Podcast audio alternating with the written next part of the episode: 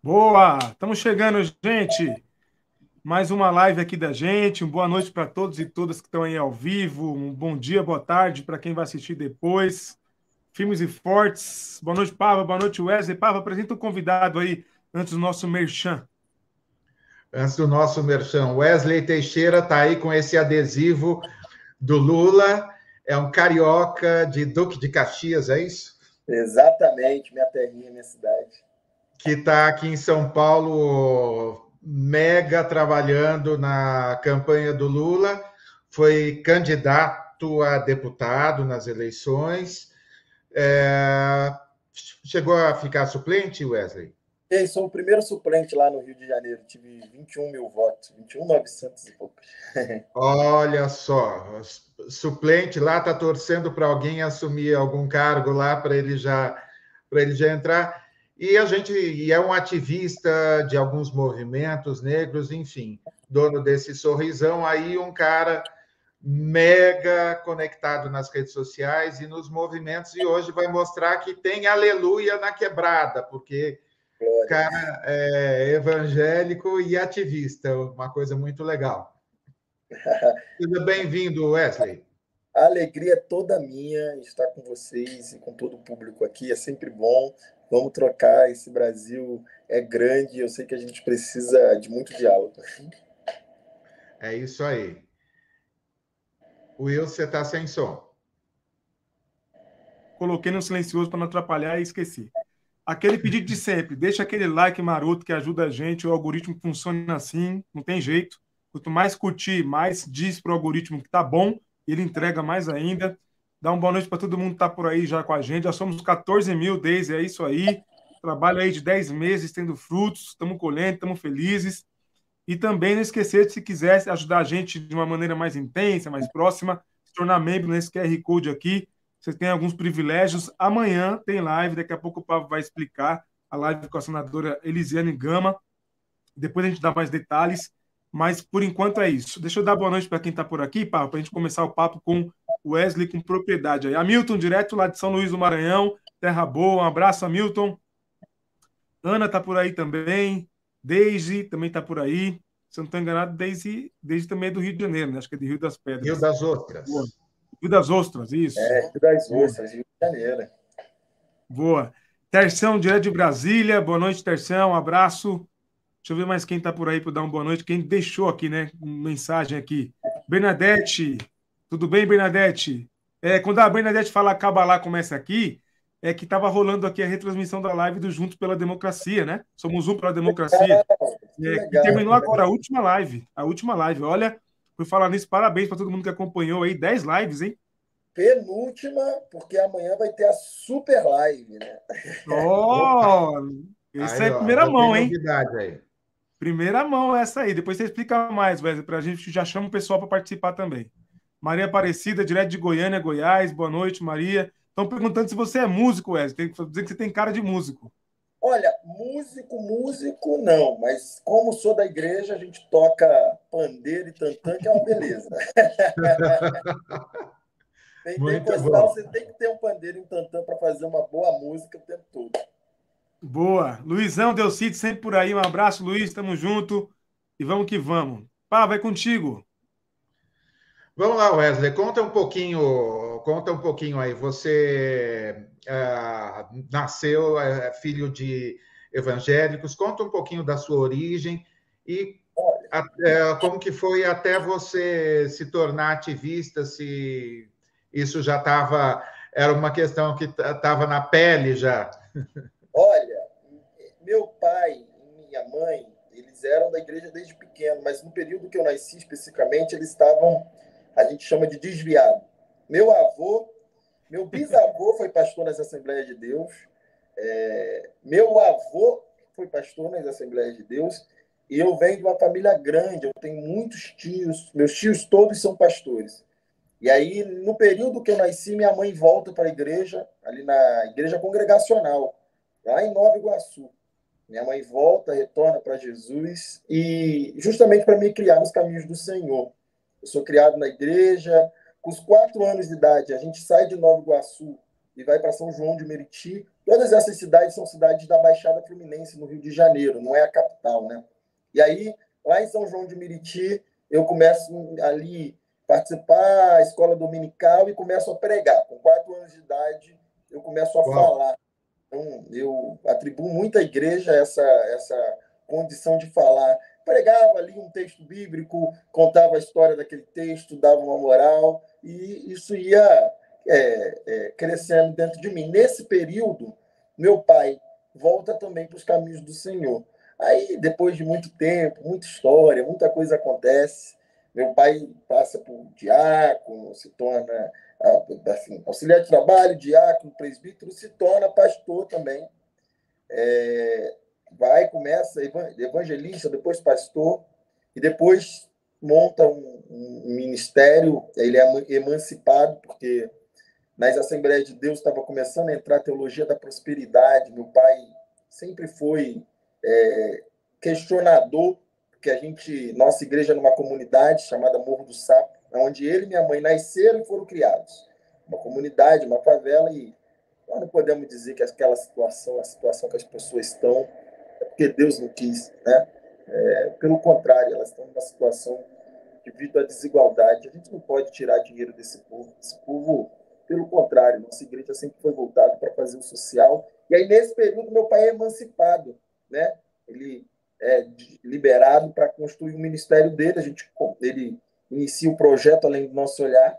E nesse período, minha mãe também se torna pastora, que é uma coisa que essa Assembleia de Deus ainda tem dificuldade em aceitar, mas que cada vez mais muitas comunidades e muitas Assembleias de Deus, inclusive, estão declarando, é, é, ministras, né, que são super importantes, sempre foram a base da nossa igreja nos círculos de oração, nos grupos de irmãs, cuidando das crianças, nada mais justo do que também ocupar esse lugar. Então, sou filho do pastor Jairo e da pastora Cátia.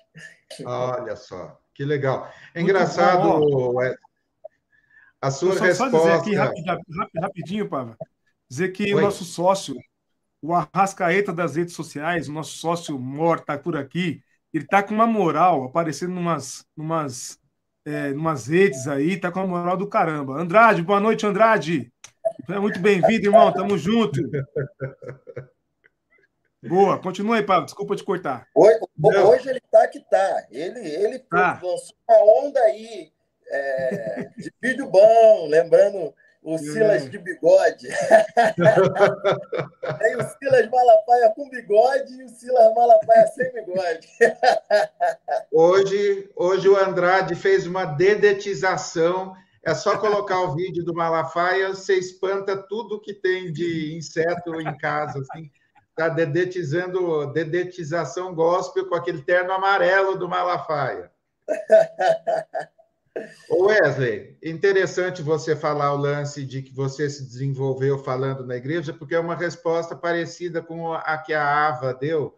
Depois dela discursar lá no evento com Lula, o Haddad chegou para ela e falou assim: Ô menina, onde que você aprendeu a falar bem desse jeito? Aí ela respondeu assim: na escola dominical, dando aula na escola dominical na igreja. Ué, que, que é lugar melhor para a gente aprender a falar? Então, é, o pessoal não está acostumado com isso, que a gente tem uma bela de uma escola, né, cara? Não, sem dúvida nenhuma. A igreja é uma base. E não só nisso. A gente, o falar, e o falar é a expressão forte também, porque em vários lugares a, a, a igreja é o espaço onde as humanizam. Então eu penso, em todo lugar, aquele porteiro, aquela empregada doméstica que nunca ninguém pergunta o que, que ele acha, o que, que ele está passando, qual a opinião dele. De repente ele chega na igreja e tem a oportunidade. Quando ele tem a oportunidade ali, ele se expressa. E quando ele se expressa, a gente torna público um monte de dor. Se você for ver, a gente tá, eu, eu pego sempre pelas canções, porque eu acho que o nosso povo escondeu nas canções muita coisa que é forte. Quando eu ouço aquela quero que valorize o que você tem. Você é um ser, você é alguém tão importante para Deus nada de ficar sofrendo angústia e dor com esse complexo inferior, dizendo às vezes que não é ninguém. Essa mesma definição de uma música tão conhecida é, é, é, uma, é a definição do que é o racismo.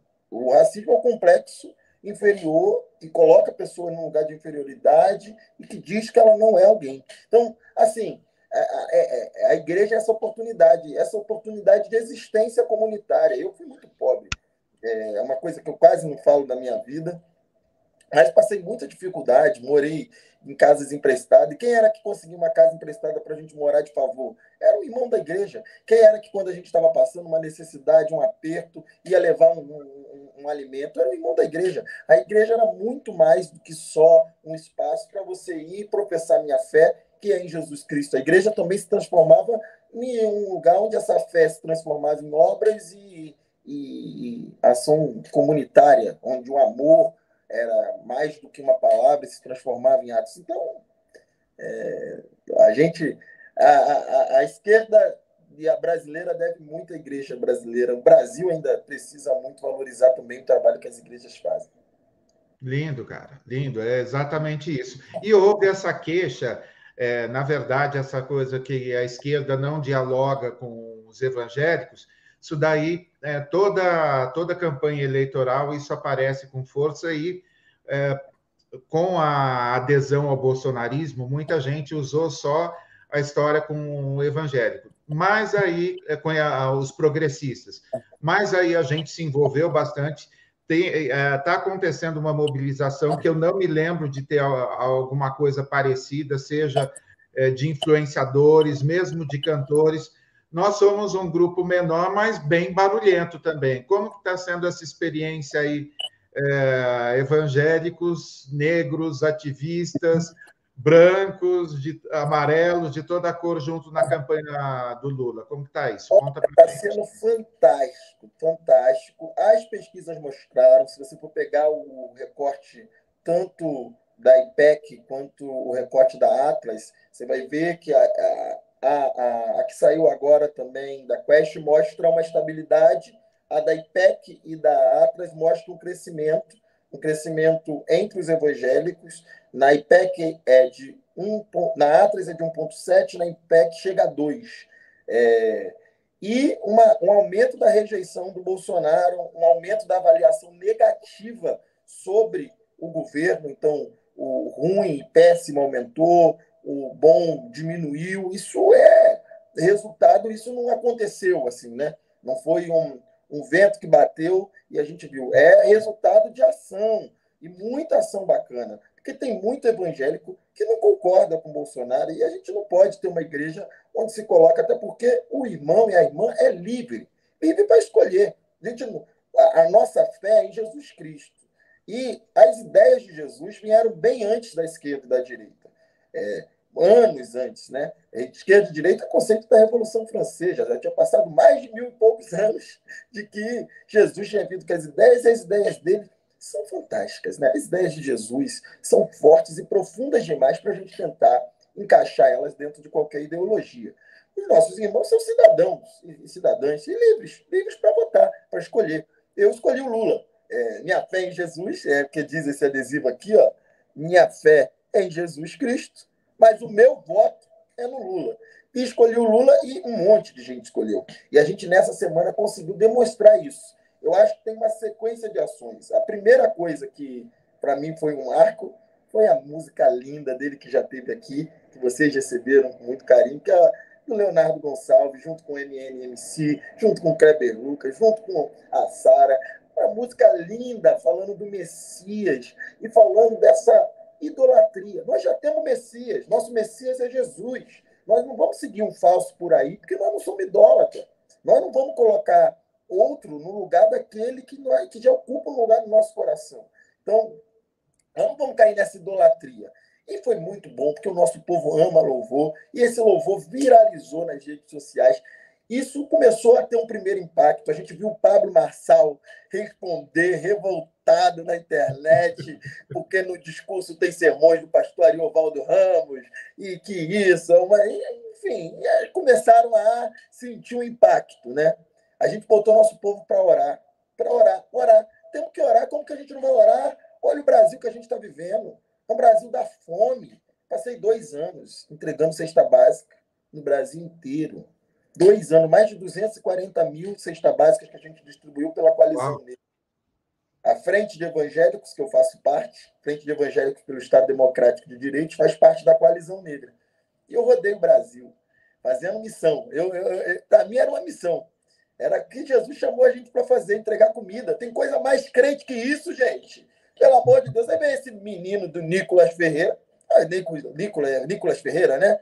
Menino, é um menino, menino playboy que precisa é, aprofundar e conhecer a experiência do Jesus no Brasil mais profundo, mas ele não conhece muito, não. É playboy. O negócio dele é arma, arma, arma, arma. Nunca vi isso. Isso eu não vi. Isso tem lá. Jesus pegou Pedro, cortou a orelha do soldado, Jesus foi lá, botou a orelha no lugar falou: guarda isso, Pedro.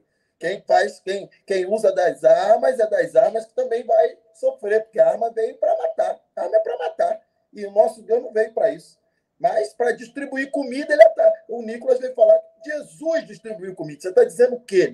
Você está dizendo, então, que ele não multiplicou o peixe e o pão. é um absurdo, né, cara?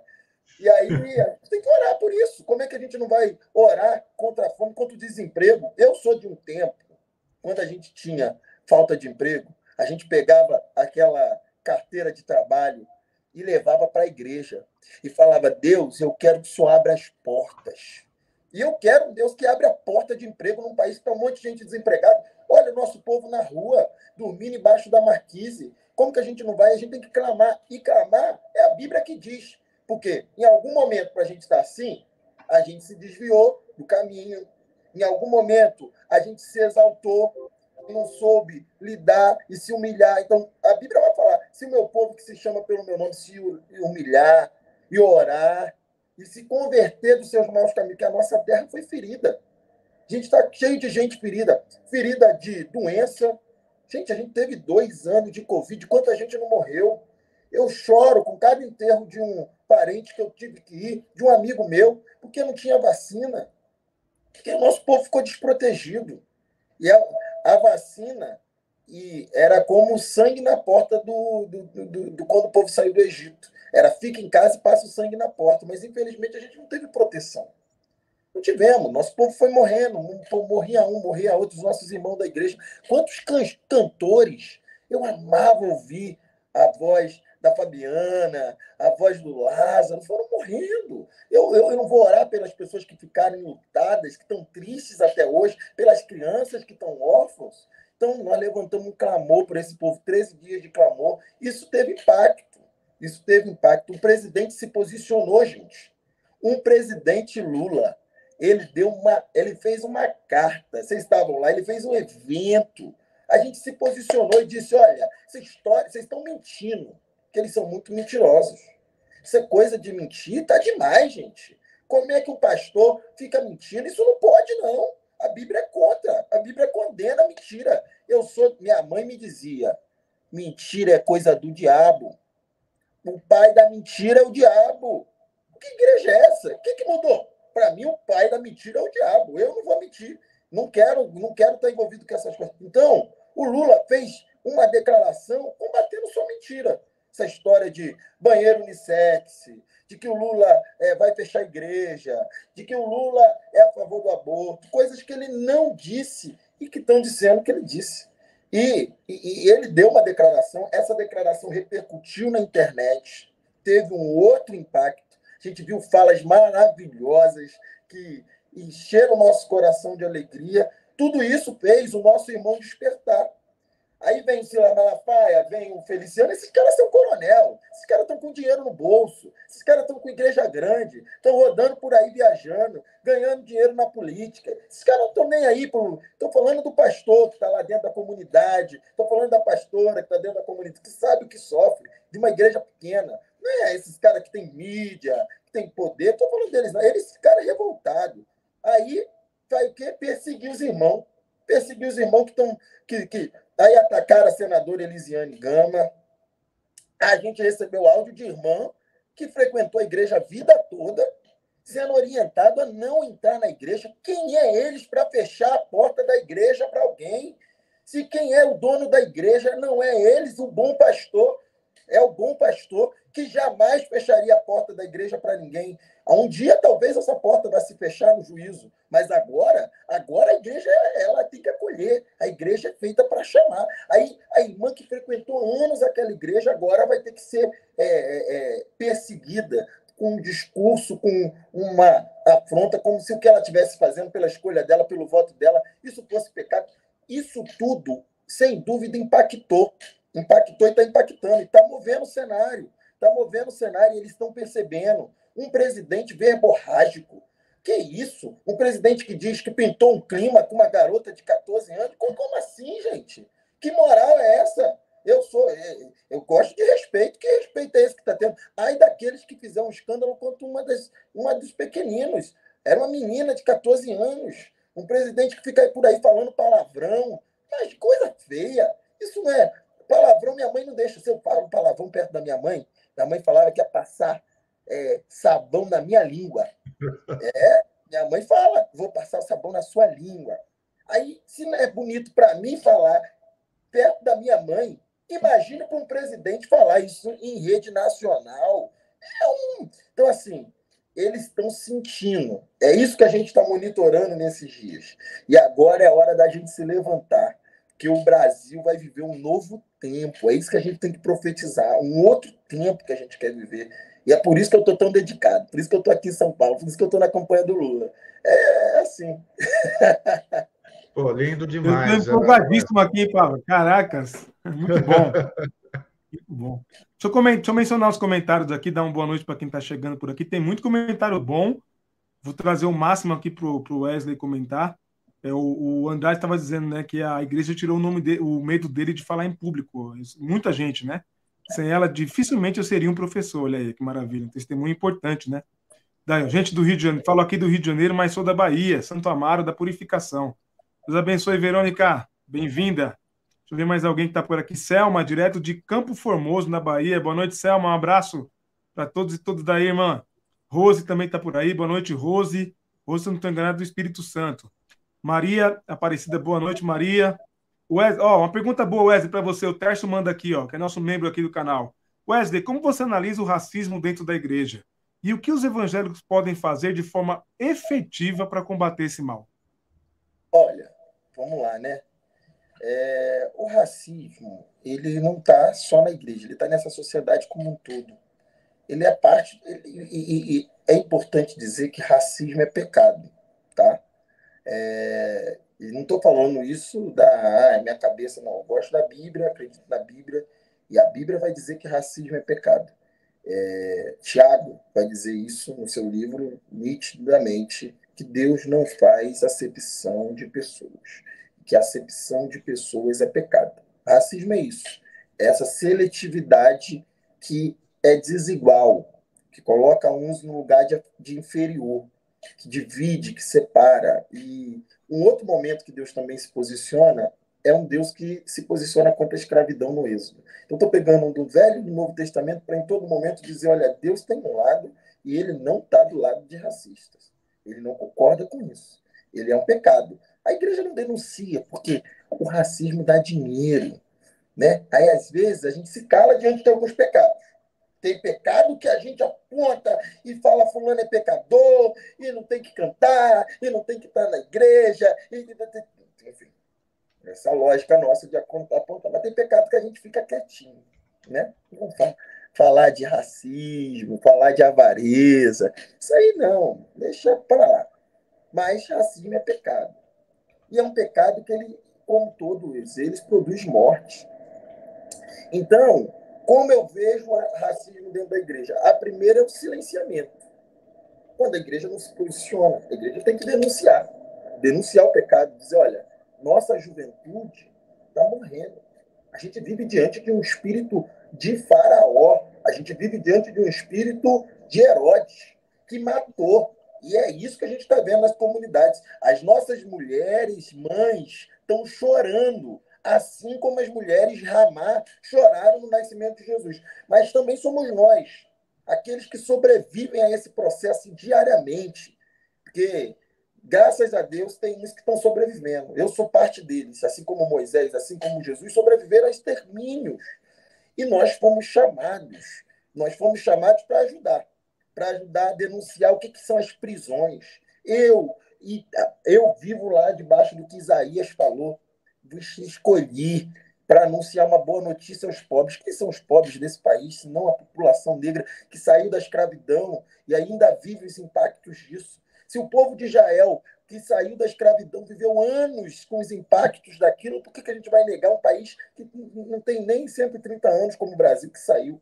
Então, se impactou o povo de Israel, também impacta a gente. A gente sabe do que é viver um país pós-escravidão, que é o que a gente vive, e que ainda não nos libertou porque a gente ainda tem um cativeiro social, que a gente ainda tem gente presa. E eu sou de uma época em que Deus mudava história. Eu sou de um Deus que muda história. Eu sou de um Deus dessa história agora, de que bandido bom é bandido morto. Isso não está na minha Bíblia, não.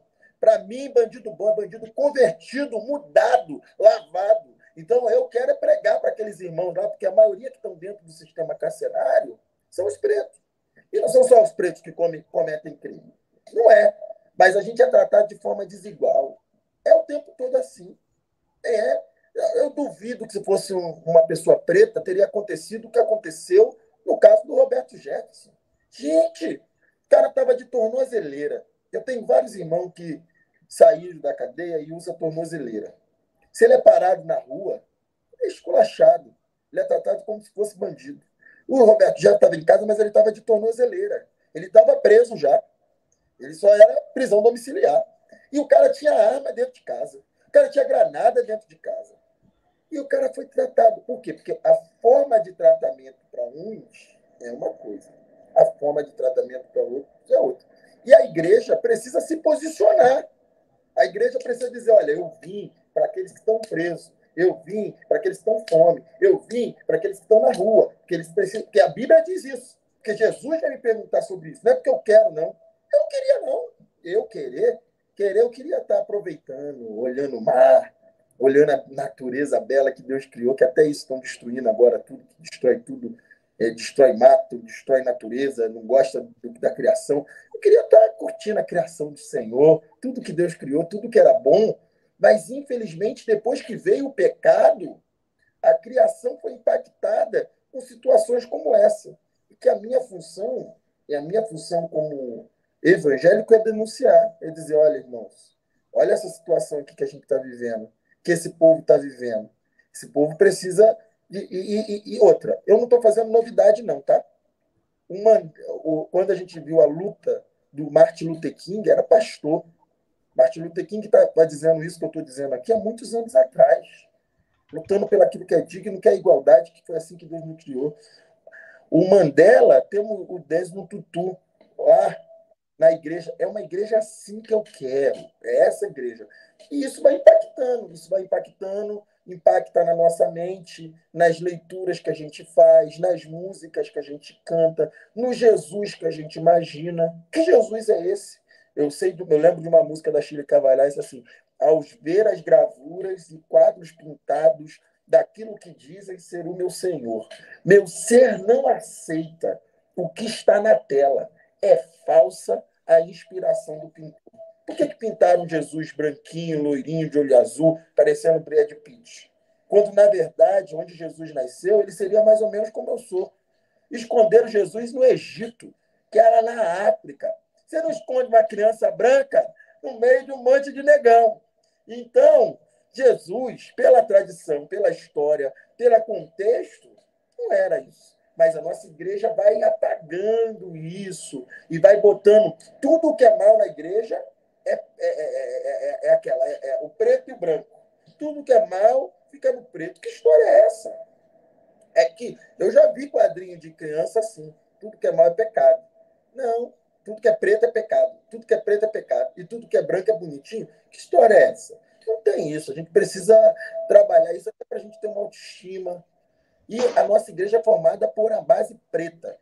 E a gente precisa que a igreja tenha essa consciência. Então, olha, já falei aqui bastante sobre o papel da igreja no combate é, ao racismo. A gente vai ser cobrado. Uma hora Jesus vai chegar e vai perguntar: tive fome, me deste comer, tive sede e me, e me deste de vestir. Estava nu, estava sem casa, estava preso, eu estava doente na fila do SUS. O que, que vocês fizeram? Onde vocês estavam? E, então, ó, fizeram um dos meus pequeninos? Ah, não fizemos não, Senhor. Ué, mas a gente cantou. Jesus, mas a gente frequentou o congresso. A gente usou, fez uniforme. A gente, olha, pulava, marchava, profetizava. Ué, Jesus, o que, que aconteceu? Não, não conheço vocês, não. Vocês não estavam lá nesse momento. Então, isso para mim é urgente que a igreja seja antirracista. A igreja antirracista que vai morar no céu. É, muito bom. Amém. Estão perguntando aqui onde é que conseguem o adesivo aí, Wesley. tem, tem, tem em todos os lugares que tem está tendo campanha, tem do nosso. Se você quiser saber mais, tem o número da central. Eu, meu celular agora está aqui parado, eu não sei se eu vou conseguir. Mas, tem um site? No site do Lula, é, barra evangélicos. lula.com.br barra evangélicos. lula.com.br barra evangélicos. Lá você vai achar tudo, vai achar WhatsApp, aí lá você pode pedir material, pode participar do clamor, pode assistir às lives que, vão tá, que a gente tem divulgado, lá você encontra todo o material. Muito bom. Sandra está por aqui também, Sandra Arruda, bem-vinda, Sandra. A casa é sua, é um membro aqui também do canal. Angélica, boa noite, Angélica. O Luiz dizendo que o Nicolas é playboy, filho de pastor, e está se achando a última bolacha do pacote. É, é coisa de, de, menino branco, né? Menino branco, eles são assim, jeito. Hoje o Lula se emocionou a falar da fome no Brasil. Eu vi, estava no podcast com o Paulo Vieira, se emocionou mesmo, foi, foi, bem tocante, né? Ele dizendo, né, de meninas que estão se vendendo, vendendo o corpo para poder comer, negócio bem, bem tenso, mas se comprometeu mais uma vez e falou que é o lema não termina o mandato se acabar com a fome de novo sem tirar o Brasil da, da linha da miséria. Perfeito. Deixa eu ver se tem mais alguma coisa nesse sentido aqui. Ah, o Alexandre, Alex, Alexandre, ah, o Alex, Alex Fajardo, abraço, Alex. Reportagem essa semana na Piauí, Templo dos Bandeirantes, diz que Tarcísio ganhando a Universal estará fazendo dobradinha é, macediano, miliciano. Vamos de Haddad junto com Lula, é isso aí. Bom, ô Wesley, tem como você. Quando é que você volta para o Rio? Eu devo voltar na sexta-feira. Você não quer levar o Tarcísio com você embora, não? Não. Eu, quem tem que mandar o Tarcísio embora é vocês, paulistas aqui, no dia 30. Manda esse cara embora. Mas que ele não faz, não sai aqui do, do, do e vá para o Rio de Janeiro, não. Que ele arruma um lugar para ele. É, em Brasília boa. ele não vai dar mais. Porque não. Voltar para ministro não vai dar para ele, não. ele vai ter a caixar um lugar para morar. Ó, o Cleócio está por aí também. Estou vendo que a Sandra está dizendo que estava lá na, numa, numa manifestação passeata do Lula. Está acontecendo muito isso no Nordeste, né, gente? Várias passeatas estão até competindo aí para ver quem coloca mais gente na rua. Tá bonito de ver, viu? Tá bonito de ver mesmo. Muito bom. Manuela também está por aí. E a gente fez muita atividade de rua. Os evangélicos deram uma aula. A gente teve caminhada, o amor vai vencer o ódio no Rio. A gente hum. teve uma vigília abençoada no Capão Redondo aqui em São Paulo. Rapaz, que vigília boa. Teve culto lá em Pernambuco, teve culto no Rio Grande do Norte, teve culto no Maranhão. Tudo da gente se inspirando na fé e nos nossos por um Brasil mais justo, mais igualitário, de amor, de amor, a gente se acolhendo e, e, profetizando que o ódio não tem a última palavra, que a mentira não tem a última palavra. As mobilizações de rua tão grande, né? Tá bonito. Tá bonito de ver, tá bonito. Voltamos, né? Voltamos para a rua, né, gente? É na rua que a gente ganha eleição e voltamos, né? Até que enfim a gente conseguiu despertar a tempo aí. A Adriana Balbino, boa noite. A Adriana estava assistindo a live do Haddad lá no, no Flow, né? Tomara ter sido bom. Haddad é, é genial, genial. Vai daí, Pavá. Ó, a gente vai. Vamos aproveitar e falar, né, Will? A gente vai colocar alguns cortes do Haddad até domingo, a partir de amanhã. A gente vai subir novamente é, alguns trechos do papo que ele teve com a gente. Foi sensacional e vale a pena. A gente está em empate técnico aí. Vamos, vamos galgar esses 3% aí para eleger um professor em vez de eleger o covarde do Tarcísio aí, né? Ele já estava escolhendo o secretário, né? Levou um susto e vai levar um susto maior ainda no domingo ainda. Baixar a bola, né? Baixar a bola, né? É isso aí. Não, e queria, queria extinguir a Secretaria de Segurança, tá amarrado. vai fazer igual o Rio de Janeiro, onde só tá, Rio de Janeiro a gente está na violência gigante. Quem é de São Paulo tem que ficar ligado nisso. Esse cara quer trazer para São Paulo a violência que está no Rio e quem é prejudicado com a violência é o pobre, é o preto, é a pessoa simples, é o trabalhador. Então, fiquem ligados aí. É, é um alerta para a gente. Lá no Rio de Janeiro, a gente está reproduzindo isso e não está não tá fácil, não está sendo bom, não. Toda semana eu tenho que ficar me comovendo, encontrando uma mãe que está chorando, até criança, até criança. A última vez que teve foi uma criança de 5 de 7 anos. Foi um período que mais morreu criança. É esse período agora, e esse governo fez a mesma política dele de extinguir a Secretaria de Segurança, deixar tudo descoordenado. Então, é isso. A criança, a, a, quando não tem coordenação do governo, a ordem foi para ficar em casa, não tinha aula, a polícia entrava na comunidade atirando. Olha o caos que dava. Criança, uma criança de 5, 7 anos morreram, Emily e Rebeca, que a gente teve que fazer acolhimento da família, levar para psicólogo, mudar de casa, é, porque é uma desestruturação, fazer culto, culto para acolher aquela comunidade, que não machucou só aquelas mães também, machucou todo mundo que fica ali inseguro. Imagina, a pior coisa que tem é essa, você ficar inseguro por causa de uma bala perdida. Hoje eu fiz um vídeo falando disso também, de arma. Esse povo só pensa em arma. Que povo fanático é esse de arma, gente? É uma, uma lógica. E arma é para matar, e a gente sabe quem veio para matar. A gente não veio para isso, a gente, a gente é do povo da vida, a gente é da paz, a gente é do povo que, quer guarda, que, que Deus mandou guardar espaço. Nossas armas não são as armas carnais, não. Nossas armas não são as armas humanas, nossas armas são as armas espirituais, que é o que está faltando do nosso povo. Aquilo que é capaz de destruir fortaleza, que é o amor, a verdade, a justiça, a fé. Enfim. Wesley, é isso aí. Wesley, eu não sei se você chegou a ler um post da Ana Paula Valadão de hoje, foi compartilhado no grupo agora há pouco, eu acho que não sei se você chegou a ler. Eu vou não. ler para você. E, e, tem tudo a ver com isso, que é um branco é, falando que a gente deve se armar mais ainda. Olha só o estado que a moça chegou. Perdão, Senhor, pelos que pregam o desarmamento da sociedade civil e não enxergam que fazem parte da manipulação da esquerda comunista para instaurar, instaurar o caos, anarquia e desestabilizar a sociedade para ter mais controle. Perdão pelos que pregam desarmamento. Olha isso. Preciso que ela peça perdão por mim por isso. Não. Eu estou seguindo Jesus Cristo.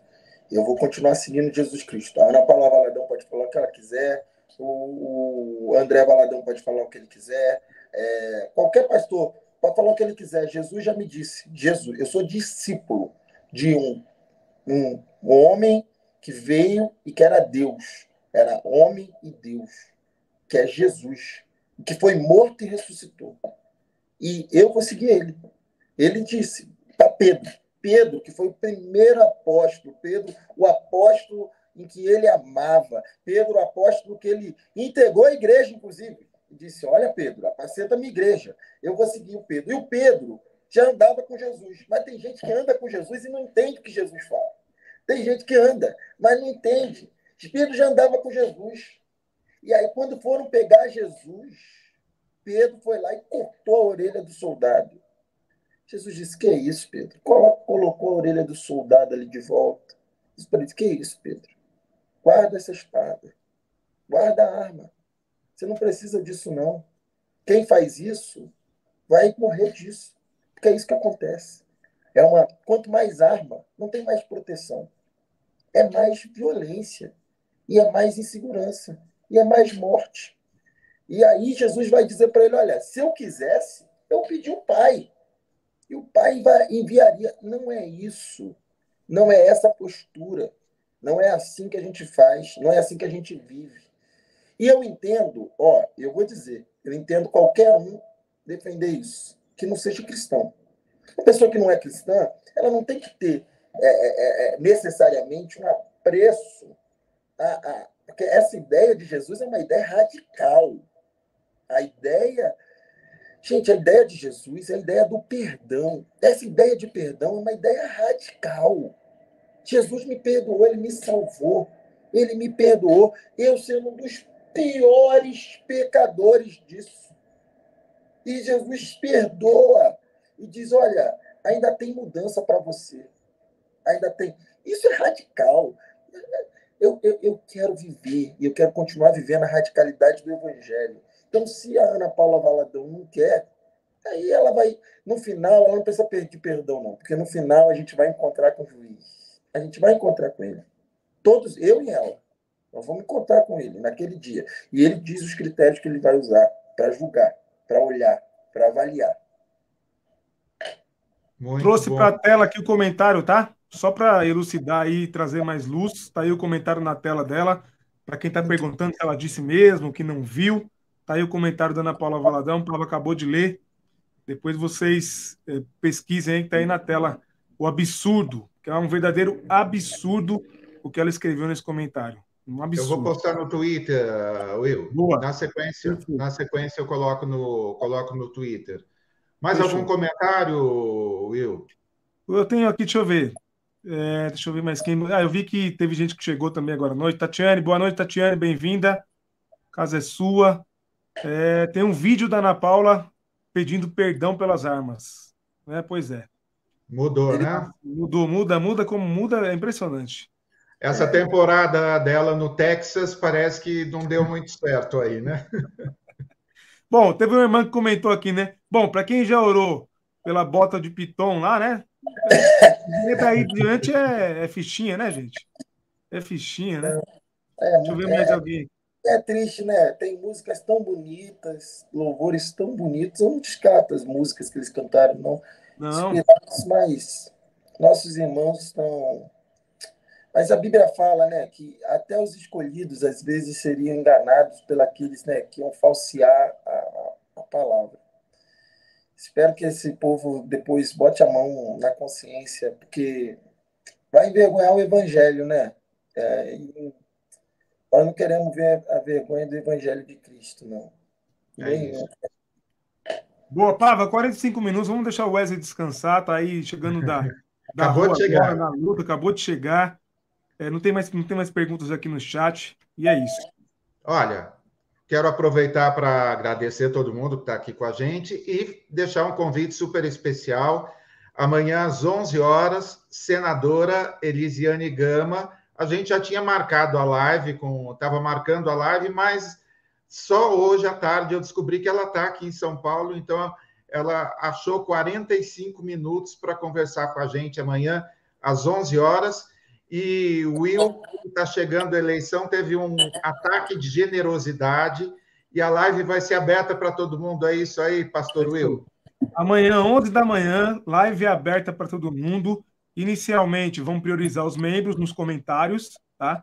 Mas depois, ali mais pro finalzinho da live, a gente libera para todo mundo comentar e é inscrito no canal, tá? Sempre aquilo que eu digo. Você pode contribuir, pode ajudar de qualquer forma, você é muito bem-vindo mas a gente prioriza quem apoia a gente porque tem custos, né? E quem está apoiando, está acreditando, está se dispondo. Então, inicialmente, ali, os 15, 20 minutos, vamos receber perguntas dos membros.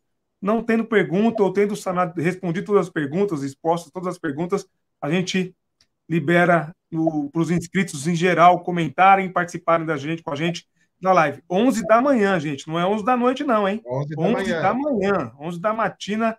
Sérgio Pavarini, meu patrão, me botando para trabalhar logo cedo, hein? lembrando, lembrando que a senadora Elisiane está sofrendo uma perseguição lascada dentro da Assembleia de Deus. Então, nós vamos conversar com ela sobre isso, é, como que está sendo, é, está no alvo do assembleano sem nenhum valor lá na página deles lá que é, aliás, é incrível, né? A página começa defendendo saia comprida e depois sai defendendo arma e exclusão, né? Que coisa mais pouco evangélica, né? Wesley, super obrigado por você ter repartido sua experiência com a gente. A gente foi muito abençoado, tocante ver é, a sua garra e o seu gás, viu? Lindo demais. Olha, eu que agradeço, agradeço esse espaço, isso é fundamental. Vocês estão disputando um espaço nas redes muito fundamental. É, foi um prazer estar aqui, foi muito agradável. É, pedir amanhã a gente vai ter uma super live. É, as, vocês vão participar também. Vão ter. Caiu? Opa. Na hora que ele ia dar. Na hora que ele ia contar para a gente, caiu para fazer suspense. Voltou. Voltou.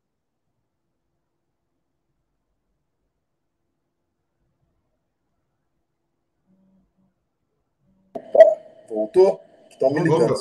Ligue de novo. Vou terminar para atender aqui, porque ainda tem muito trabalho hoje ainda. Não acabei, não. é, a gente está aí nessa campanha. Amanhã vai ter uma super live às 18 horas já está confirmada, a senadora Elisiane Gama vai estar, tá, Marina Silva vai estar, tá, Benedita da Silva vai estar, tá, Ava vai estar, vai estar o Leonardo Gonçalves, vai estar o Kleber Lucas, vai estar. Enfim, vai ser uma bomba essa live. A gente vai, quem quiser se inscrever, é só entrar lá no lula.com.br barra evangélicos, manda lá, se inscreve, que você vai receber o link no Zoom. Amanhã é aniversário do presidente Lula. Vai ter um culto de ação de graças e celebração pela vida, pela vida do Lula, mas pela vida, pela vida das pessoas que sobreviveram à Covid, pela vida que existe a partir da água, da Amazônia, das pessoas, enfim, é uma celebração a, a isso, é contra essa lógica da morte. Então, vai ter isso. Estou feliz, peço oração dos irmãos. Ontem, hoje foi um dia muito difícil. Trabalhei muito, é, mas fiquei muito doente, então hoje estou aqui muito alegre estar com vocês, mas muito doente mesmo. E peço a oração dos irmãos, porque a gente está vivendo dias difíceis, a gente está vivendo constantes ataques, e eu acredito muito, eu tenho muita fé. É, sei que a gente está do lado certo, que a gente está fazendo aquilo que a gente foi chamado para fazer. Então, é isso. Muito obrigado. Eu que agradeço. Grande abraço, meu Obrigado, querido. Obrigado, gente. Boa noite para todo mundo aí. Valeu, Wesley, força. E vamos em frente. Domingo é dia da vitória, hein? Vamos em frente, gente. Amém. Até amanhã, Amém. 11 da manhã. Abraços.